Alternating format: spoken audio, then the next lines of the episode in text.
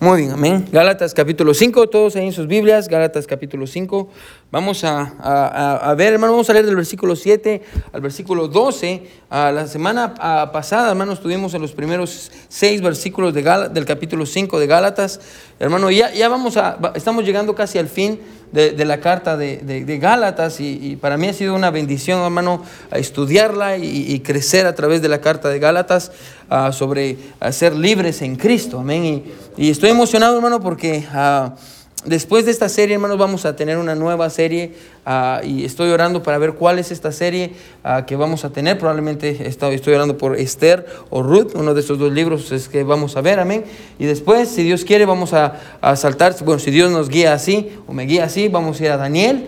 Ah, y si usted sabe o conoce el libro de Daniel, hermano, la última parte de Daniel es profecía, que es una introducción al libro de Apocalipsis. Entonces eso es lo que vamos a hacer más o menos. Comenzamos Daniel ah, y es una introducción a la, a la, profecía y eso, de ahí nos vamos a saltar a Apocalipsis y vamos a estar por algunos años ahí en Apocalipsis los miércoles. Así que hermano, uh, hermano, imagínense, este es el sermón número 22, amén, en nuestra serie de Gálatas, imagínense hermano, y, y, solo tiene cinco capítulos. pero gloria a Dios por la palabra de Dios, amén. Siempre aprendemos algo, siempre aprendemos algo. Y, y gracias hermanos por las personas que nos visitan y estoy bien contento hermana de verla, es una bendición tenerla con nosotros. También el Señor Santiago, gracias por estar aquí, Señor Santiago, es una bendición tenerlo. Muy bien, Gálatas... 5 del 7 al, al 12, ah, la palabra de Dios dice ah, así, amén. Eh, dice vosotros, y quiero que ponga atención a las palabras de, las palabras de Pablo, dice, vosotros corríais bien. ¿Quién os estorbó para no obedecer a la verdad? Dice, esta, esta persuasión no procede de aquel que os llamó. Un poco de levadura leuda toda la masa. Yo confío respecto de vosotros en el Señor, que no, eh, que no de otro modo. Mas el que os perturba llevará la sentencia quien quiera que sea. Y yo, hermanos, si aún predico la circuncisión, ¿por qué padezco persecución todavía? En tal caso se ha quitado el tropiezo de la cruz. Mira lo que dice el versículo 12. Ojalá se, se mutilasen los que os perturban. Amén. No, le encanta a Pablo. Amén. Pablo es un, un pastor que está bien intenso. Amén. Es un pastor que está ah, tratando ahí con la iglesia y está diciendo, ¿sabe qué? Estos que lo están molestando, que ellos sean los que se vayan a, a mutilar. Amén. Y, y realmente, hermano, no vamos a tratar bien con los versículos 11 y 12, ah, porque ah, yo creo que hay una verdad que necesitamos aprender ahí sobre la predicación. Amén. De hecho, lo vamos a ver si Dios quiere el siguiente miércoles. El título del sermón del siguiente miércoles es ah, Que lleva a la persecución. Amén. Y, hermano, yo le animo con todo mi corazón que venga el siguiente miércoles. Venga también el domingo, no se va a saltar el domingo, amén, yo los conozco. Pero hoy, hermano, tomando a la ideología y la, imagen que, Pablo nos da de una carrera, amén, y, lo que Pablo básicamente está diciéndole a los creyentes en Galacia es, regresen a la carrera, amén, regresen de nuevo a la carrera. Amén, y, yo quiero, hermano, predicar bajo ese título. Yo quiero predicar bajo el título, hermano, regrese de nuevo a la carrera. Regrese de nuevo a la carrera. Do, do Lord, Lord, give me a little more. Um, regrese de nuevo a la carrera. Muy bien. So, vamos a orar, hermanos, y vamos a ver qué es lo que Dios tiene ah, para nosotros y vamos a cerrar nuestros ojos. Mi buen Dios que estás en el cielo, te, pedimos, mi Dios, que, que, tú nos ayudes, que tú nos des sabiduría, Padre eterno, que tú nos hables al corazón. Señor, límpiame de todo mal, mi Dios, y ah, ayúdame, Padre eterno, a, como Brother David oró por mí hace unos minutos, Señor, a pararme en tu poder, Señor, y no en mi poder.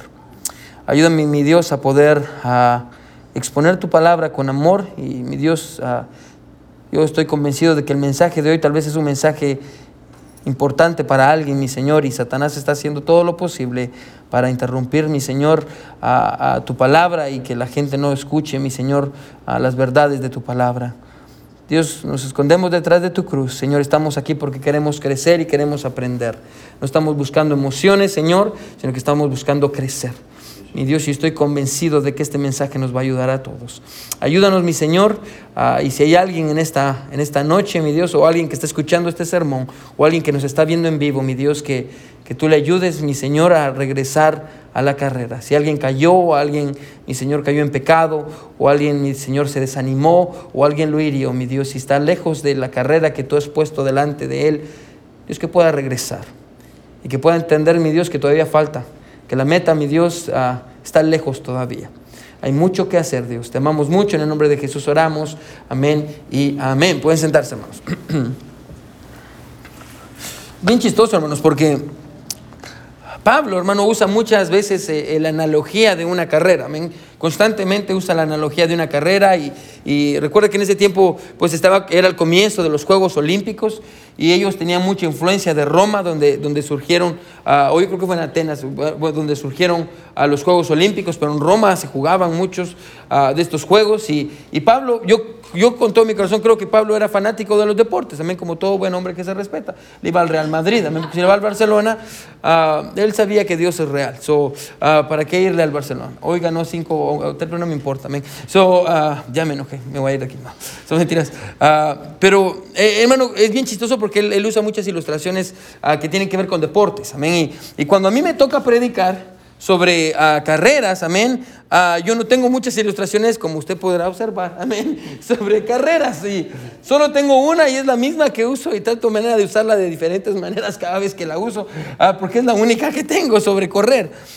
Pero hace muchos años, amén, o, tal vez debería decir hace algunas libras, amén, cuando nos casamos, mi esposa y yo, uh, de ustedes que no, por si ustedes no saben, la hermana Sabrina le encanta correr. La hermana Sabrina ha corrido muchas maratones, amén. Uh, la hermana Alba corrió en el maratón de Boston y, y, hermano, las hermanas, no sé cuántas mías es una maratón, amén, pero, pero ellas uh, han corrido mucho y, yo no corro, yo rodo, amén, es lo que yo hago. Pero, pero cuando nos casamos, y, ya sé que cuando uno se casa está intentando poner, a ver, aquí quién es el que manda, aquí solo mis chicharrones truenan y a ver quién es quién. A ver, eh, ahí los dos están ahí como tanteándose. Y, y, yo me recuerdo que mi esposa me convenció, amén, a, a, a correr a una carrera de 5 kilómetros en el downtown, aquí en Tulsa. Y honestamente, hermano, yo no quería correr, pero porque Sabrina y yo estábamos recién casados, pues me convenció muy fácil. Así que ahí estábamos todos, me dieron mi, mi, número, ya ni me recuerdo qué número me dieron. Y, y yo vi a todas las personas que estaban ahí y a personas más, más, más grandes que yo, amén. Hermano, recuerde, cuando yo me casé tenía 23 años años, amén. Uh, y, y, estaba más en forma, amén, en forma de fideo. Uh, y, y uh, yo estaba confiado y decía, no, pues yo voy a correr, yo voy a ganar a toda esta gente, amén. Y, y, yo era rápido, hermano, pero una cosa es ser rápido y otra cosa es tener resistencia, amén. Son cosas muy diferentes. así que comenzamos a correr, amén. Y, y, hermano, yo comencé rapidísimo, amén, primero que todos, amén. Está como, ay, esta gente aquí, amén. Ya, la gente de Estados Unidos, amén. la comida en nuestros países es orgánica, amén. Y, y aquí no tienen comida orgánica, amén. Y les voy a enseñar, amén. Uh, y a la mitad de la carrera, hermano, uh, ya no aguantaba, Y era, no, ni siquiera llegamos a los dos kilómetros y medio, yo creo que era como un kilómetro y medio, amén. Yo estaba... Y de pronto, hermano, comencé a ver que la gente que yo había pasado me empezó a pasar. Bueno, y peor aún, hermano, ancianitos me comenzaron a pasar. No, no le miento, le puedo preguntar a la hermana Sabrina. Ancianitos me comenzaron a pasar, amén. Y, y uh, por fin, después de correr uh, casi como 30 kilómetros, así se sintió para mí, amén.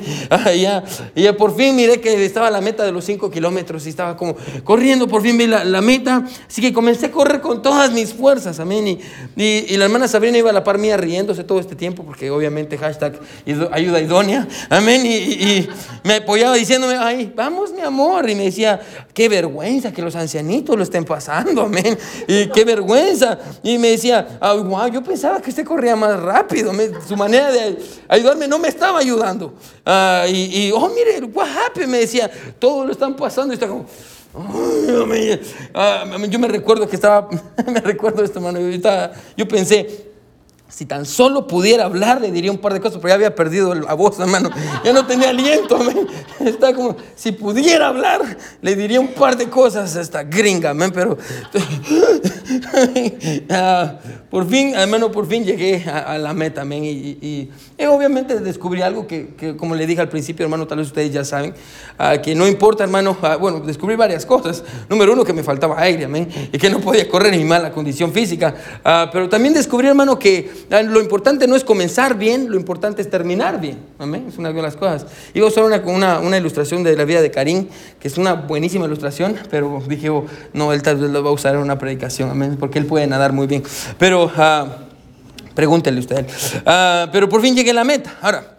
Hay una aplicación ah, eh, que, de Nike, amén, en la que, las personas utilizan para correr, amén, que nosotros, la hermana Sabrina tenía, porque como le digo, ella era una corredora, ella le gusta correr, amén, ah, ah, y ahorita obviamente por los niños y, y por, por, todo lo que pasa en su vida no, no tiene el tiempo, amén, pero ella era una corredora y la hermana Alba también, pero tenía una aplicación de Nike para correr. Y, ahora, al final de la carrera, regularmente la aplicación, hermanos, le preguntaba cómo se sintió durante la carrera y le daba cinco opciones. Y cuando termina la carrera, la primera decía, me sentí imparable. Amén. Usted podía darle clic ahí y decir, me sentí imparable en esta carrera. La segunda opción decía, me sentí muy bien. I feel awesome, decía, me sentí maravilloso. Amén. La tercera opción decía, me sentí más o menos. Amén. So so, me sentí más o menos. La, la cuarta opción decía, me sentí cansado. Y la quinta opción decía, me lesioné, amén. Y yo estaba como, quiero darle, me lesioné, me lesioné porque andaba muerto, amén. Y tenía una carita lastimada ahí la aplicación. Ahora, la clave de las carreras, hermano, ah, de resistencia, no solo radica, hermano, en su, en su condición física. También radica, hermano, en su resistencia mental. Amén. es otra cosa que yo aprendí en la carrera. Amén. Que no tiene que, sí tiene mucho que ver su condición física, pero aún más, hermano, es su, su resistencia mental. las carreras, hermano, esto es una realidad. Y usted puede hablar con cualquier persona que hace cualquier ejercicio de resistencia. Amén. Las carreras se ganan aquí no aquí, amén. Las carreras siempre se ganan con la mente, amén. Y, cuando digo resistencia mental me refiero, hermano, a, todo lo que usted se está diciendo a usted mismo durante la carrera. Porque yo me recuerdo cuando estaba corriendo, yo estaba como, no voy a aguantar, no voy a aguantar. Y peor aún así, miren, ese ancianito me pasó, amén. Y tiene su andador, amén. Ay, ya, voy tan lento. Ah, y, y tal vez, como le digo, tal vez físicamente usted ya no quiere estar ahí. Y en su mente usted ya está descansando en su camita suave, en su casa, historia real del pastor. Ah, cuando estaba corriendo, hermano, estaba corriendo en mi camita, mi mente ya estaba como, necesito estar en mi cama, ¿qué estoy haciendo aquí? Ya no aguanto, me hubiera quedado ahí, pero por mi machismo, amén, por andar haciendo competencias, me había dado por vencido desde el principio. Ah, pero una vez más, las carreras se ganan aquí. Ah, es por eso, hermano, que muchas veces la tendencia de las personas que corren, amén, es desanimarse, oh, me falta esto, y miran y se empiezan a desanimar. Es por eso que siempre es bueno, hermano, correr con otra persona, amén. Siempre es bueno tener un partner, amén. alguien con quien correr, ah, como la hermana Sabrina en este caso, ah, estaba corriendo conmigo, me estaba motivando, solo que tal vez usted puede motivar a su esposo de otra manera más bonita, amén. no burlándose de él, pero esta es una realidad. En la vida, hermano, todos necesitamos que alguien nos motive cuando corremos, amén. La vida cristiana ah, también, amén. Pero en la vida, hermano, necesitamos que alguien constantemente nos esté motivando. Quiero que me siga porque esto es importante para esposos, para papás y para todos en la iglesia, amén. Ah, necesitamos que alguien nos motive a tres cosas.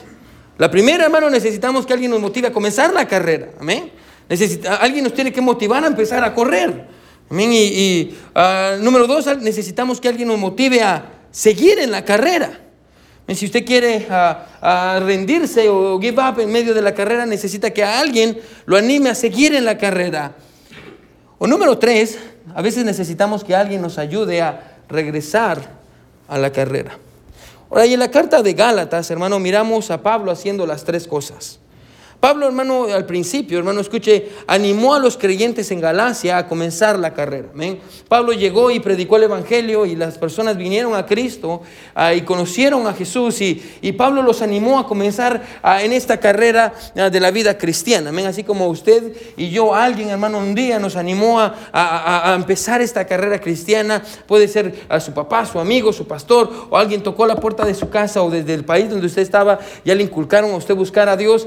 Alguien, hermano, lo animó, como Pablo a la iglesia, a las iglesias en Galacia, a comenzar la carrera.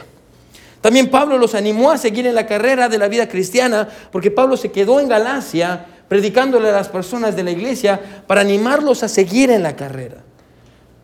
Pero cuando Pablo ah, tuvo que salir, ah, porque tenía que seguir plantando iglesias, cuando Pablo continuó su propia carrera, Pablo se dio cuenta de que personas vinieron a, las iglesias en Galacia y empezaron a mentirle a, los creyentes en Galacia.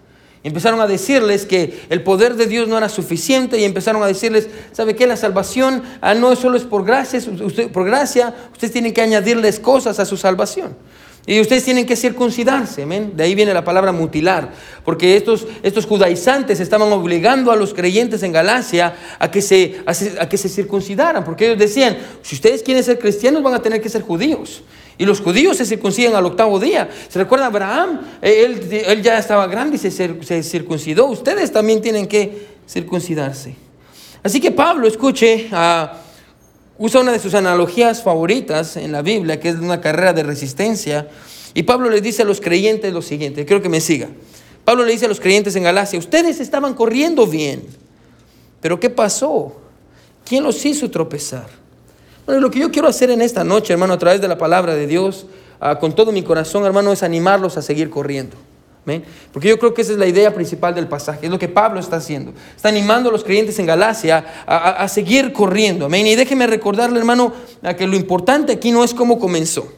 Bueno, lo importante aquí, escuche, es cómo va a terminar. Amén, eso es lo importante, ¿sí? Tal vez usted no tuvo un buen comienzo, tal vez usted dice en esta noche, pastor, a mí yo hubiera deseado que mis papás me llevaran a la iglesia, yo hubiera deseado venir a Cristo y hacer más por Cristo a una edad joven, y, pero yo ya empecé a una edad avanzada. bueno, déjeme recordarle una vez más, lo importante no es cómo comienza, lo importante es cómo termina. Amén.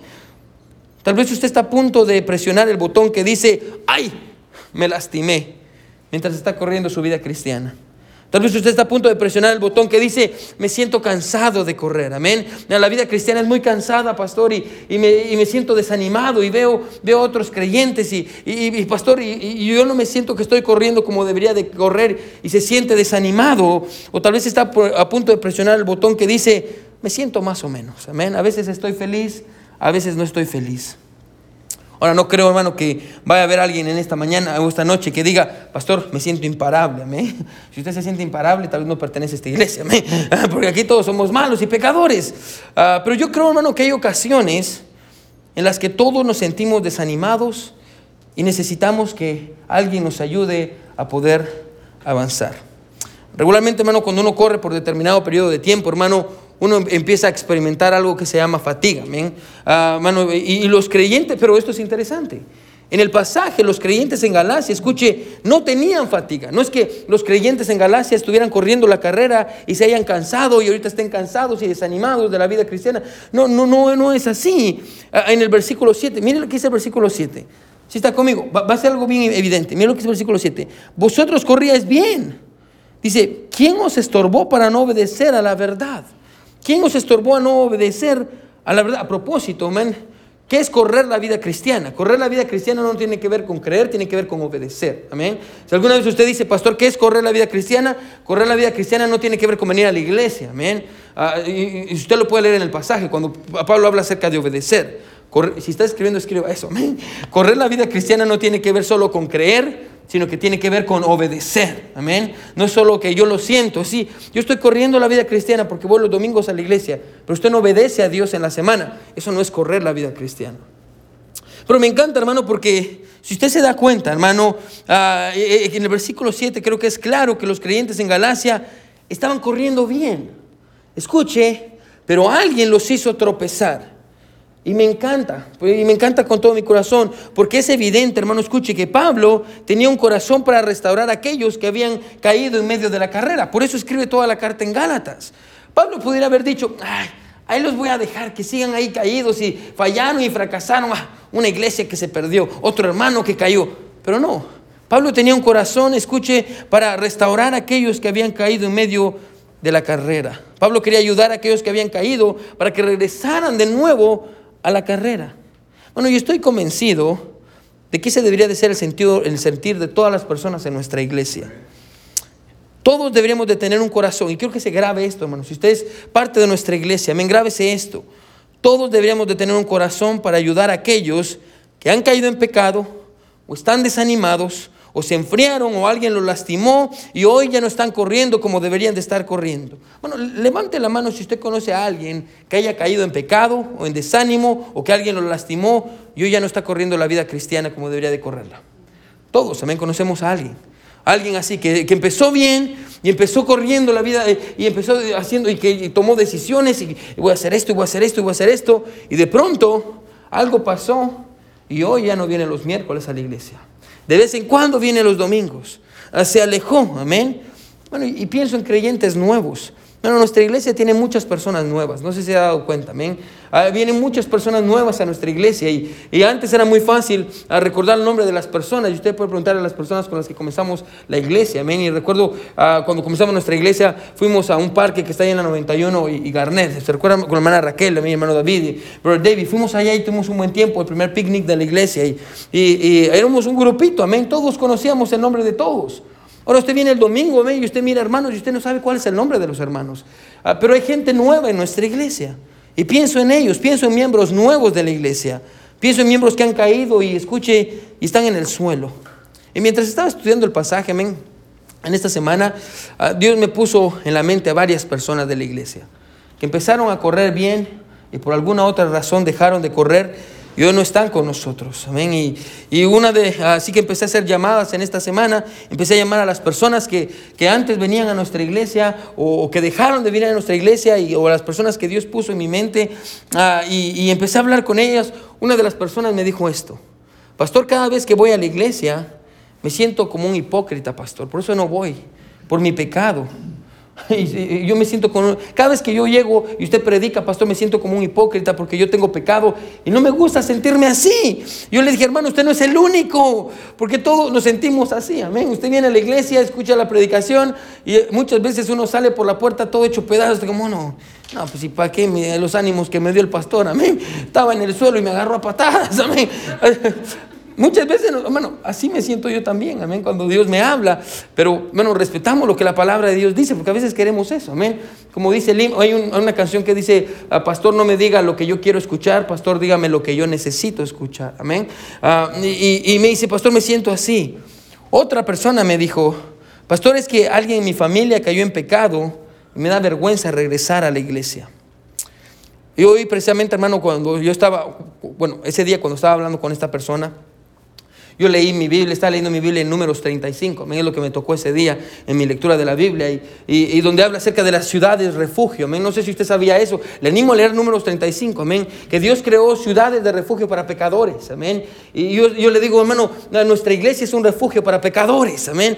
Cuando usted se siente mal, cuando usted siente que no sirve, que usted es el peor cristiano, ¿sabe qué? Dios creó un refugio para usted en la iglesia. Y yo le decía, hermano, véngase porque aquí todos somos pecadores. Usted se va a sentir como uno más. Ah, no, pastor, es que me siento mal porque hay personas en mi familia que cometieron pecado. Yo le dije, no, nuestra iglesia es un refugio para personas así. Bueno, yo estoy convencido, escucho una vez más, que debería de ser nuestro deseo, hermano, escuchar a otros, como, ayudar a otros, como Pablo, a los creyentes en Galacia, a otros que han caído, escuche, en la carrera, que, que alguien los estorbó y hoy no están corriendo, que están en el suelo, que algo les pasó. Bueno, y si Dios le trae, bueno, yo le animo a algo, ¿sí? Bien rápido. Si Dios le trae una persona a la mente, que usted dice, ¿qué pasó con esta hermana? ¿Qué pasó con este hermano? Mano, busque el número de teléfono de la persona. Bueno, mándele un mensaje. Anímelo, amén. Si Dios le trae a la mente a alguien, envíele un mensaje, llámelo, amén. Dígale como Pablo, ponga atención. Usted estaba corriendo bien. ¿Quién lo estorbó? Hey, regrese a la carrera y terminemos la carrera juntos. Ah, estaba leyendo un comentario y John Stott, un gran comentarista, dice lo siguiente. Dice, aquellos que pueden restaurar a otros creyentes, ayudándoles a regresar a la carrera de la vida cristiana, no son aquellos que se paran detrás del púlpito, sino aquellos que se sientan en las bancas. Eso vuelvo a repetir, ¿sí? Aquellos que ayudan a restaurar a los creyentes, no, no necesariamente son aquellos que se paran detrás del púlpito, sino aquellos que se sientan en las bancas, amén. A nosotros nos ayudamos, como dijo la hermana Mayra hace unos momentos. Estoy agradecida con Dios por eh, la iglesia, porque si alguien está enfermo le mandan comida y hay hermanas preocupándose por esas personas. Gloria a Dios por eso. Bueno, hagamos, bueno, escuche, tengamos el mismo sentir que Pablo y decir, hey, estos hermanos cayeron y hoy no están corriendo como deberían de correr. Vamos a ayudarlos y vamos a restaurarlos para que sigamos corriendo juntos en la vida cristiana. Pero no solo dice eso el pasaje, mire qué sigue diciendo. esta es solo la introducción. Ahorita vamos a empezar a entrar al pasaje. Mire lo que dice. Versículo 7 una vez más. Vosotros corrías bien. ¿Quién os estorbó para no obedecer a la verdad? Esta persuasión no procede de aquel que os llamó. Ahora, cuando usted está corriendo, hermano, una carrera, regularmente, hermano, si es una carrera de resistencia, ven, hay un óvalo y todos tienen una línea. Si ¿Sí, ha visto las carreras, amén, ya sea de relevo, o de resistencia, o de 100 metros planos, o, regularmente usted tiene una línea donde usted corre, amén. Ahora, es ilegal, escuche, a meterse en la línea de alguien más para impedir que la otra persona avance. Lo que Pablo está diciendo aquí es lo siguiente. ¿Quién, escuche, se metió en su línea y los hizo tropezar y ustedes cayeron en otra línea que es diferente a la línea de la gracia? Ustedes están corriendo en otra carrera. ¿Quién los, quién los estorbó? ¿Quién les hizo eso? Ahora, la pregunta que Pablo está haciendo, hermano, no es porque Pablo no sepa. Pablo sabe que eran los judaizantes. Ellos le habían enseñado a, tener reglas a las personas, escuche, sin tener una verdadera, una verdadera relación con Jesús. ¿Se recuerda? Tratamos con eso la semana pasada. Ven que mucha gente quiere añadir un montón de reglas a su vida, pero lo que necesita para poder vencer el pecado no es añadir más reglas, sino mejorar su relación con Jesús. Y, ellos enseñaban a la gente a que tenían que tener más reglas y después iban a tener una buena relación con Jesús basados en sus reglas. Y recuerda, hermano, que la gracia no significa, ah, eh, eh, Pablo le dice, eh, ustedes cayeron de la gracia. Y vimos ese término y dijimos, hermano, que caer de la gracia no tiene que ver con perder la salvación. Amén. Explicamos la gracia y dijimos que la gracia es el poder de Dios para la debilidad del hombre. Y, vimos como Pablo, ay, me dan ganas de predicar otra vez ese mensaje. Amén. Y, vimos como Pablo le dice a los creyentes en Galacia, hey, ¿de qué os aprovecha Cristo? En otras palabras, ustedes están haciéndolo en su poder, intentando vencer el pecado en su poder. ¿De qué les sirve Jesús? y Pablo empieza a corregirlos. Amén. Y en el versículo 9, me encanta, mira lo que es el versículo 9. leemos una vez, el 8, una vez más el 8, dice, mira lo que dice. Ah, versículo 8 dice, esta persuasión no procede de aquel que os llama. En otras palabras, la influencia que ustedes tienen en su vida no viene de parte de Dios. Pablo está llamando a los creyentes a reflexionar y decir, hey, creo que me siga. ¿Quién está influenciando mi vida? ¿Cuáles son las influencias que tengo? Versículo 9, mire qué dice el versículo 9. Dice, un poco de levadura, ¿qué dice? Leuda toda la masa. Ahora, primero está dándonos una analogía de atletismo y ahora pasa a la cocina. ¿amén? Si usted tenía hambre, aquí es donde usted abre los ojos y usted despierta. Ella ah, empieza a usar una, analogía de la cocina. Amén. Ah, si usted, levante la mano si usted ha horneado pan. ¿Quién ha horneado pan antes aquí? Yo creo que muchas personas que son buenas para hornear pan. Amén. O, o alguna cosa, algún pastel o algo. Ahora, si usted alguna vez ha usado levadura, amén. So, usted sabe, hermano, que el poder, usted conoce el poder de la levadura, amén. Lo que la levadura hace, quiero que me siga, ah, es que tiene un poder de romper las fibras de la masa con algo con dióxido de carbono, amén. Porque recuerde que la levadura está viva, amén. Ah, y lo que la levadura hace es romper las fibras de, la masa, amén. Y haciendo que la proteína de la masa se rompa. Y eso hace que duplique o triplique o, cuatriplique su tamaño, dependiendo de cuánta levadura usa y cuánto tiempo usted lo deja ah, reposar. No es que yo sepa eso, yo lo aprendí en Google. Ah, todo eso hace la levadura. Ahora, y lo que la levadura, escuche, le hace al pan, es lo que estos judaizantes le estaban haciendo los creyentes en Galacia. Bueno, y en la Biblia, hermano, escuche, yo le voy a ayudar a estudiar su Biblia. Regularmente en la Biblia, hermano, la levadura tiene que ver con el pecado. Cada vez que usted encuentre la levadura, de hecho es de Éxodo, cuando Dios le, pide al pueblo de Israel que no le ponga levadura al pan, porque la levadura tiene que ver con pecado. No le estoy diciendo que no le ponga levadura a la comida, amén, porque usted es tremendo no, el pastor dijo que no hay que usar la levadura, amén, no más pancho anaya, amén. Podría ser saludable tal vez, ah, pero para usted, pero ah, no, no, estoy diciendo eso, amén. Ah, lo que estoy diciendo, escuche, es que en la Biblia la levadura representa el pecado. Y tiene que ver estrictamente, escuche, con una influencia que puede corromper su vida.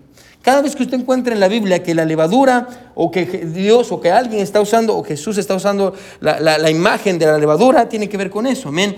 Tiene que ver, escuche, con, el hecho de que hay una influencia que lo corrompe, amén. Si está escribiendo, escriba eso a la par de su Biblia porque le va a ayudar a, a entender su Biblia. Levadura en la Biblia tiene que ver con, escuche, con una influencia que corrompe. En este caso, y quiero que me siga, un poco de levadura representaba la falsa doctrina. Y déjeme decir algo bien rápido, hermano, quiero que me ponga atención. Un poco de falsa doctrina, y, y mayormente quiero hablar con aquellos que les gusta escuchar mensajes en Facebook y en YouTube, amén, y les gusta escuchar podcast o en TikTok o, o pastor, pero son cristianos, hermano. El principio es el siguiente, amén. Un poco de falsa doctrina tiene el poder de corromper a toda una iglesia. Es lo que es, la idea, ese es el contexto del pasaje, amén. Una falsa doctrina entró a la iglesia, amén, que decía que se tenían que circuncidar y entonces esta falsa doctrina terminó corrompiendo toda la iglesia. Entonces ahora Pablo está diciéndole a los cristianos, hey, Ustedes ya no están corriendo, cayeron de la gracia, alguien los estorbó, están tirados en el suelo. ¿Por qué? Porque un poco de falsa doctrina, escuche, tiene el poder de corromper a una iglesia. Mano, tenga cuidado con los videos que usted mira en YouTube. No todo el que, mano, espero que usted sí entienda esto, ¿me? No todo el que dice que es cristiano es cristiano, ¿me? Y no todo el que tiene una mega iglesia, mano, realmente está sirviendo a Dios. ¿Cómo sabe eso, pastor? Porque se recuerda que es lo que Jesús le dijo a sus discípulos. Y yo siempre uso esta analogía. Jesús no, Jesús no está hablándole a, las multitudes, está hablando con sus discípulos, a los cristianos. Y esto no tiene que ver con salvación. Jesús le dijo a sus discípulos, escuche, ah, ancho es el camino que lleva a dónde? A la perdición. Y muchos son los que van en ese camino. Escuche, y angosto es el camino que lleva a la vida eterna. Y pocos son los que van en ese camino. ¿Está hablando de salvación? No. ¿Cómo sabe eso, pastor? Porque está hablando con sus discípulos. Se lo está enseñando a sus doce discípulos. ¿Qué es lo que Jesús está diciendo? Jesús está diciendo esto. Si usted va a vivir como cristiano, usted tiene que aprender a vivir como una minoría. Usted nunca va a estar en la mayoría.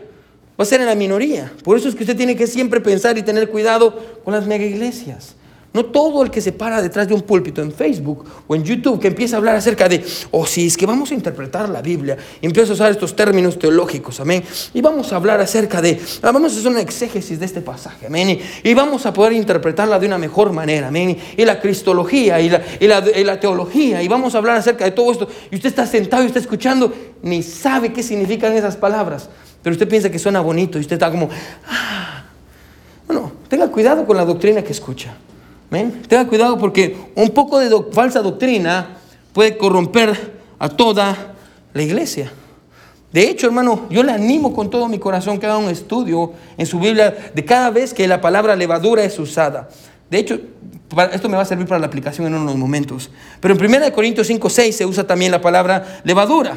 Y dice, eh, donde Pablo está corrigiendo el pecado, ¿se recuerda? Un hombre en 1 Corintios 5, no vaya ahí, amén, pero lo puede leer en su, ¿Sabe qué? Si tiene su Biblia, vaya ahí, ya para que, para que mire que lo que le digo no es, no es mentira. Amén. 1 Corintios solo regrese unos dos, tres libros. Y va a encontrar 1 Corintios 5. 1 Corintios está antes de 2 de Corintios, amén, por si no. 1 Corintios 5. Miren lo que dice el versículo 6. Se, se recuerda que aquí Pablo está tratando con un caso de inmoralidad, está tratando con un hombre que estaba viviendo con su madrastra. Y en la iglesia todos lo estaban permitiendo, nadie decía nada. Mira lo que dice 5, eh, 6, mira lo que dice. Dice, no es buena, no es buena vuestra jactancia. ¿No sabéis que un poco de levadura, ¿qué dice? Leuda toda la masa. En el contexto, hermano, ponga atención, tiene que ver con la inmoralidad. Y el pasaje dice, si una iglesia, escuche, creo que me siga, si una iglesia no trata con la inmoralidad, toda la iglesia se va a corromper. Amén. Si la iglesia, hermano, permite que haya un caso de inmoralidad donde hay un hombre ah, que está viviendo con su madrastra o que está viviendo, bueno, usted, usted ha escuchado casos horribles, amén, donde, hermano, está, viene una pareja y la pareja se divorcia, amén, y, después el pastor dice, ok, se divorció, él le fue infiel a ella con otro, otra hermana de la iglesia, que se queden los dos aquí, ella encontró otra pareja en la iglesia, que se queden todos aquí, todos quédense en la iglesia. Bueno, no permitimos eso. ¿Por qué? Porque, hermano, escuche, un poquito de levadura leuda toda la masa. Amén. Si una iglesia no trata con la moralidad, todos los miembros van a ser afectados. Mire, Lucas 12.1. Eh, estoy tratando con esto, hermano, porque nos va a servir para, la aplicación. Lucas 12.1. Lucas 12.1. ¿Sí está conmigo? Amén. Eh, mire lo que dice. Aquí está Jesús hablando y mire lo que lo que dice Lucas 12.1, quizá Jesús y dice, en esto, juntándose por millares de multitud, tanto que unos se atropellaban, comenzó a decir a sus discípulos, primeramente, guardaos de la levadura de qué? De los fariseos. ¿Qué es qué? Ahora, hay otro tipo de levadura aquí. Bueno, escuche, eh, lo, que Jesús está diciendo aquí es, tenga cuidado, ponga atención de con la gente que por fuera, escuche, presenta una apariencia de piedad, pero por dentro niega la piedad misma o vive de otra manera, amén. O las personas, como lo decimos, las personas que ah, contradicen con sus dichos, con sus hechos, sus dichos. Amén, que son buenas para decir, oh, yo sirvo al Dios, y yo, pero en su casa, amén, hacen un montón de cosas que no nada que ver, amén. Tenga cuidado, escuche, de presentar un tipo de vida por fuera, cuando por dentro usted está completamente vacío, porque ese estilo de vida, escuche, es contagioso. Y usted se va a dar cuenta de esto en las iglesias. Personas que son hipócritas atraen a más personas hipócritas. Y está el grupo de hermanos que la iglesia, oh, somos unos cristianos de primera, hermano. Pero por fuera, amén. Y cuando están solos afuera de la iglesia dicen malas palabras, chistes de doble sentido. Bueno, la Biblia dice, escuche, eso también es contagioso. Es levadura, amén. Y si no se trata, eso va a leudar toda la masa. Amén, porque ese estilo de vida es contagioso. Y si usted no trata con ellos, ponga atención, más y más personas van a pensar que esa es la manera de vivir la vida cristiana. Bueno, y, hay un montón de gente así. No, no estoy diciendo nuestra iglesia, amén. Si usted se siente aludido, pues le cayó a usted. Amén. Ah, pero bueno, muchas, es lo que pasa, es lo que dice la Biblia. Si usted, si usted es hipócrita y hay más personas que vienen y hablan con usted y se dan cuenta y dicen, oh, el hermano en la iglesia es una cosa, pero en su casa es otra. Yo también puedo. Un poco de levadura le doy a la masa. Mateo 16, 6. Hay que otra, otra vez dice Jesús, ah, ah, pero lo, lo, aplica de una diferente manera. Mateo 16, 6.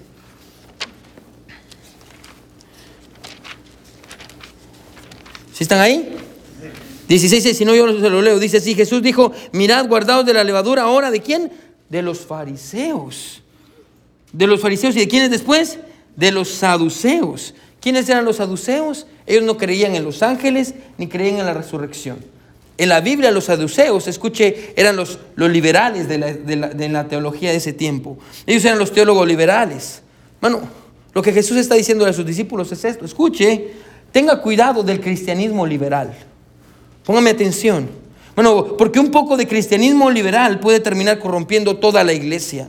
Bueno, pastor, escuche, es que, es que yo he hablado con personas que dicen esto. Pastores, que en nuestra iglesia somos libres de danzar. Así como David danzaba, amén. Y se ponen a hacer su coreografía, amén. Y todo. A propósito, hermano, cuando dice danzar, no se refiere a bailar. Amén. Literalmente, usted, hermano, estudie la palabra en hebreo. Danzar significa saltar con alegría. Amén. Y si usted mira esas iglesias donde están todas las niñas vestidas del mismo color, con sus panderos, ¿están danzando? No, están bailando. Amén.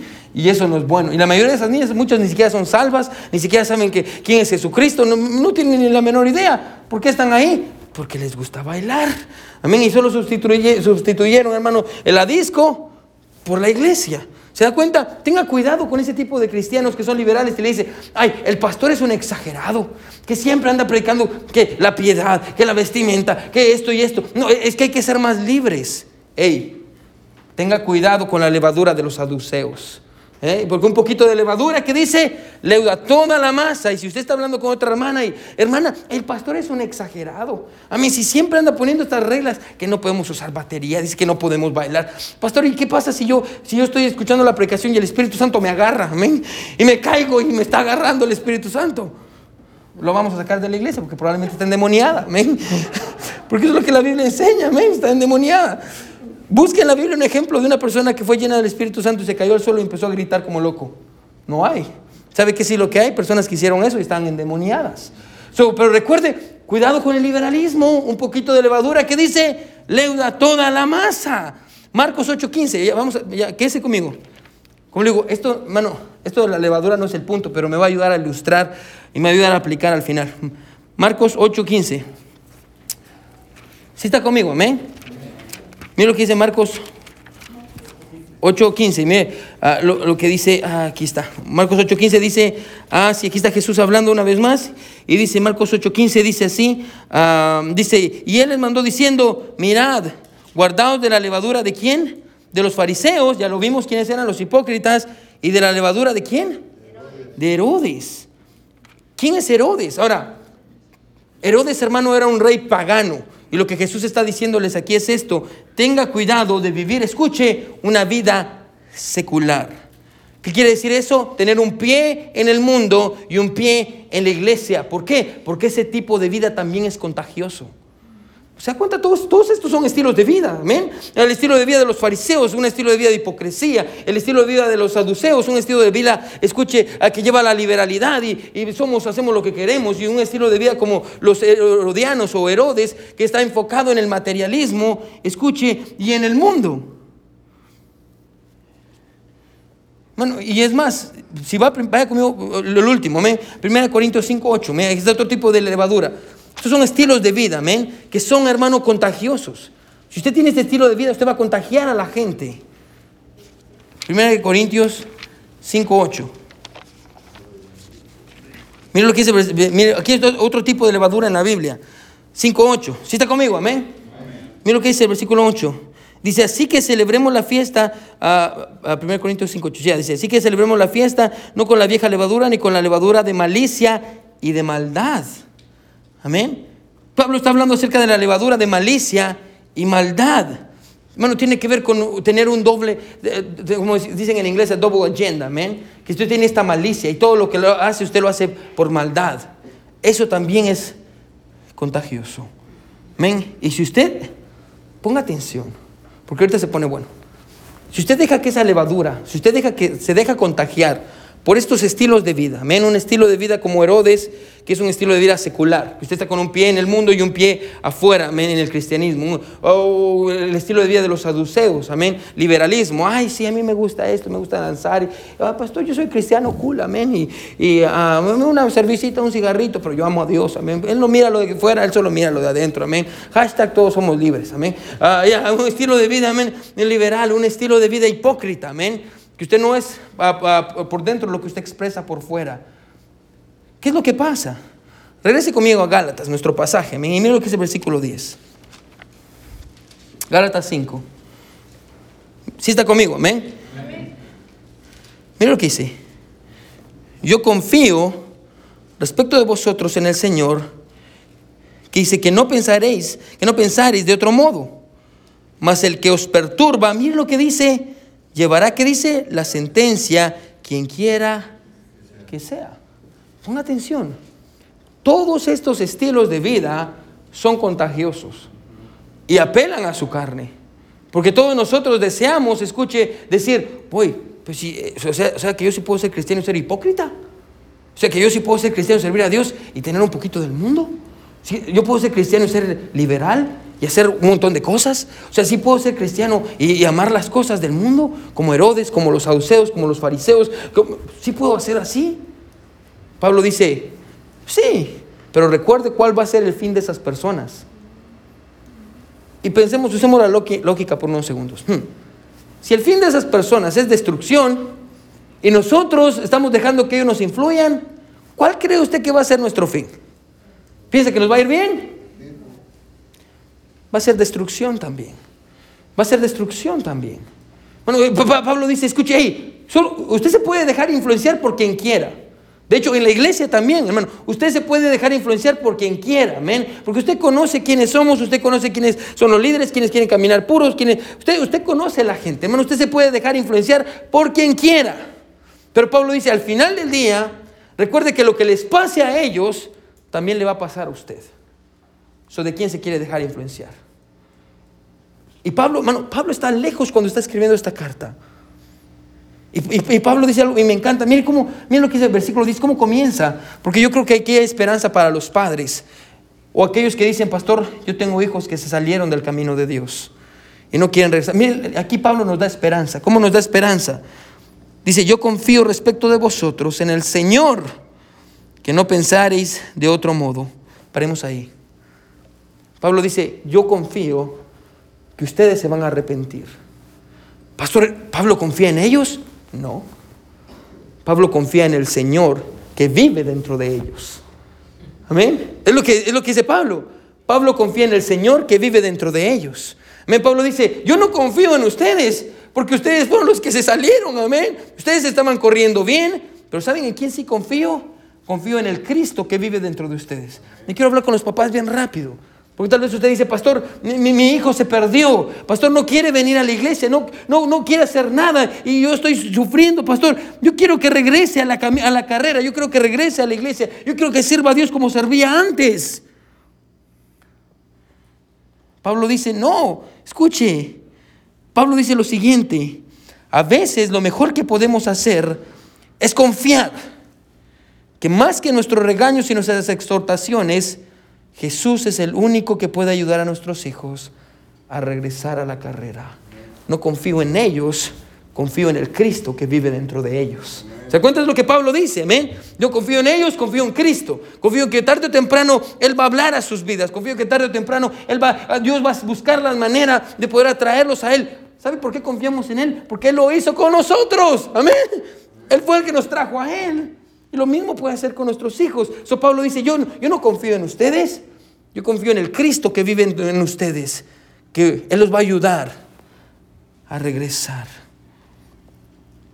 Y estoy convencido de lo que Pablo quiere hacer aquí, hermanos, animar a los creyentes en Galacia a reconsiderar la dirección de su vida. Es Pablo diciendo, hey, ¿hacia dónde va su vida? Hey, regrese. Es lo que Pablo está haciendo, amén. Yo confío en el Cristo que vive en ustedes. Y como le dije, Pablo dice, mira lo que eh, Pablo dice, ¿quién es el que los perturba? Amén. Mira el versículo 11 y 12, ya vamos a terminar aquí. Y, y la última frase de Pablo tal vez parece un poco dura.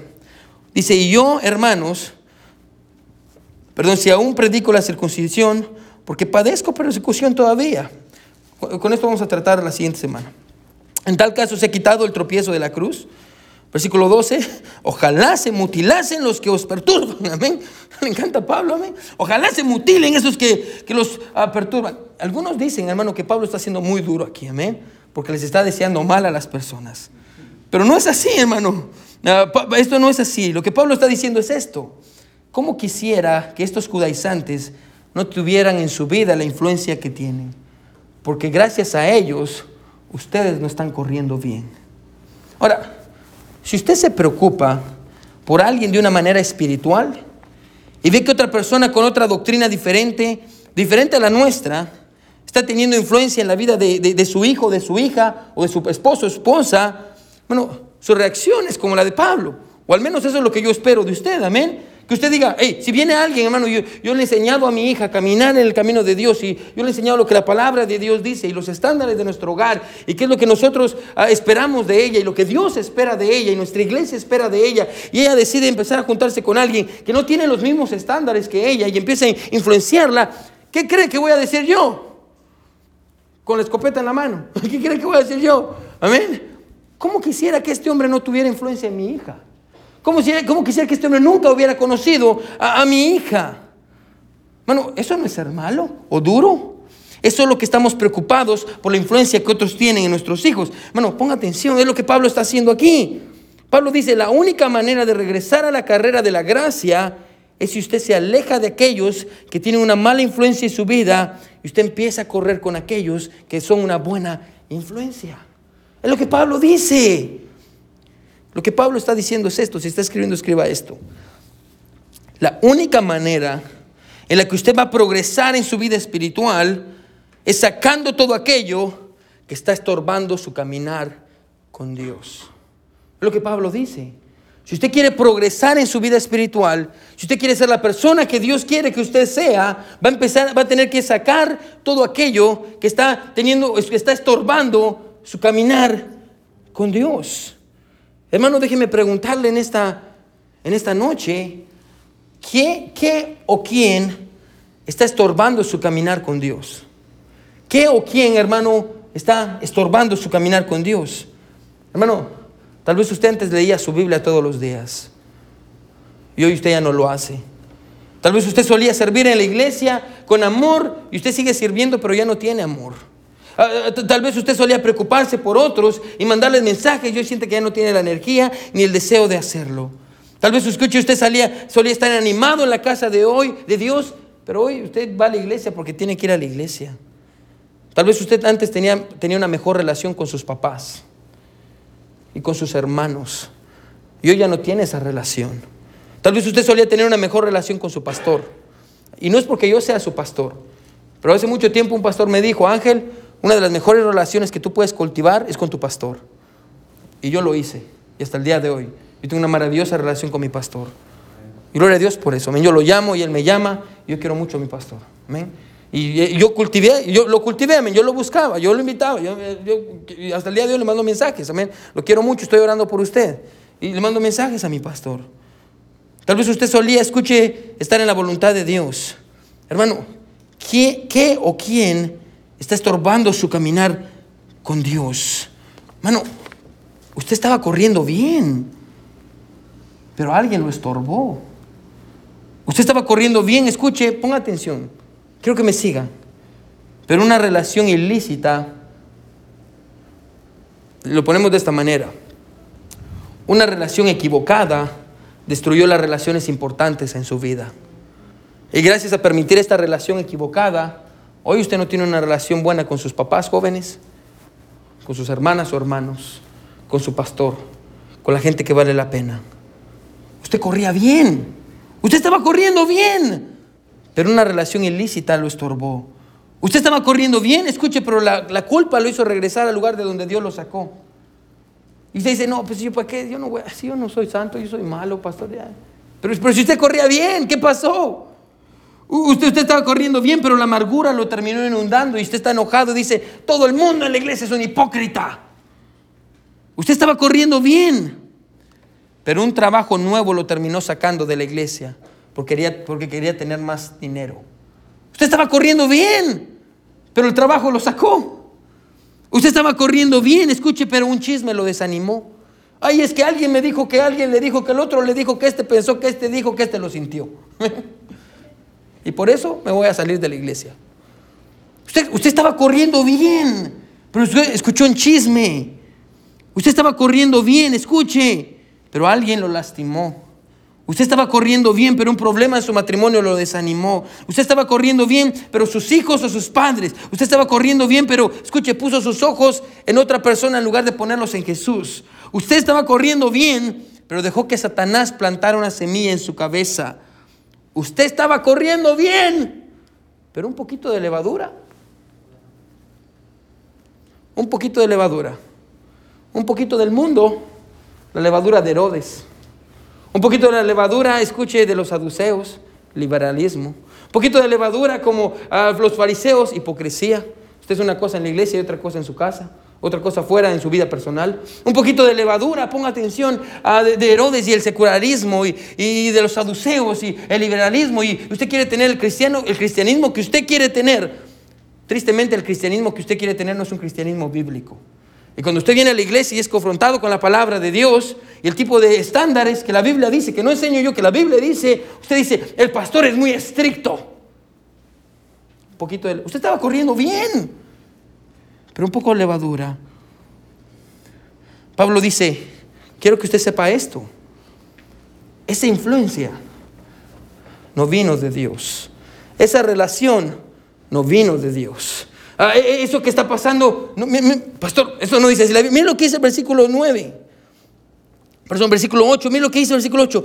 Esta persuasión no proviene de aquel que os llama. Esta influencia, esto que está destruyendo su vida, no viene de Dios. Pastor, ¿será que es de Dios o no es de Dios? Sí, pero usted, eh, esto que usted está permitiendo en su vida, la está alejando de las personas que valen la pena, lo está alejando de Dios. Pastor, pero es que no sé si es de Dios. No, no es de Dios, dice Pablo. No es de Dios. Medite sobre las cosas que tienen influencia en su vida. Mira una vez más el versículo dice, con eso terminamos. Yo confío respecto de vosotros en el Señor, que no penséis, ah, perdón, que no pensaréis de otro modo, mas el que os perturba llevará la sentencia a quien quiera que sea. Aléjese, escuche, de las influencias en su vida, porque éstas le van a traer un juicio. Van a destruir su vida. No deje que aquello que está condenado por Dios tenga influencia en su vida. Escriba eso. No deje que aquello que ha sido condenado por Dios tenga una influencia en su vida. No tenga nada que ver con aquellos que lo estorban en su vida cristiana. Hermano, ¿qué necesita dejar o cambiar para poder regresar a la carrera? Hermano, déjeme terminar diciéndole esto, ¿sí? Hermano, iglesia, nos falta mucho por correr. Nos faltan muchas millas. Amén. La carrera no está terminada, hermanos. Hay muchas personas que necesitan ser alcanzadas para Cristo. Hay muchas cosas que, hermano, hermano el propósito de Dios es más grande, escuche, que su vida y que los problemas que usted tiene. Y el victimismo que usted lo acusa, que dice, ay, es que todos están contra hermano. hermano la vida cristiana, escucha, el cristianismo es más grande. El propósito de Dios para nuestra iglesia es más grande que los problemas que usted y yo tenemos. Hay muchas carreras, hay, hay muchas millas todavía por delante. Hermano, regrese a la carrera y terminemos juntos. Para que un día como iglesia podamos decirle a Dios, Señor, hemos guardado la fe, hemos terminado la carrera. Cuando un día miremos a Dios como iglesia bautista al camino y cuando usted llega al cielo, Usted puede ver a Dios, a Jesús a los ojos y decirle, Señor, la carrera que tú pusiste delante de mí es la carrera que yo corrí. Y yo mantuve la fe, Me caí muchas veces, aquí tengo mis rodillas raspadas, amén, pero me levanté y seguí corriendo y guardé la fe y terminé mi carrera. Todos con los ojos cerrados y cabeza inclinada. Nadie viendo. Todos con sus ojos cerrados y cabeza inclinada.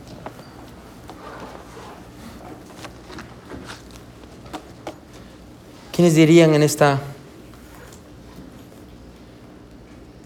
en esta noche?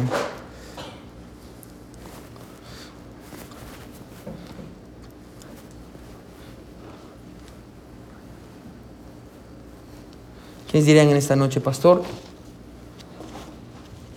Pastor, Dios, Dios, Dios me habló, pastor. Pastor, yo necesitaba ese mensaje hoy. Pastor, yo sé que no predicó, para mí es lo que nos tocaba hoy. Es lo que Dios quería para mí hoy, lo que Dios quería para nuestra iglesia hoy. Pastor, ore por mí. Dios, Dios me habló, pastor. Levante su mano si Dios le habló de alguna manera. Gloria a Dios. Yo solo quiero orar por usted. Hermano, ¿quién, quién lo está estorbando? Hermanos, levántese. Bueno, hay mucho por delante. Bueno, usted corría bien, ¿quién lo estorbó? Regrese, hermano, corramos juntos. Hermano, que como Pablo podemos decir, he acabado la carrera, he guardado la fe.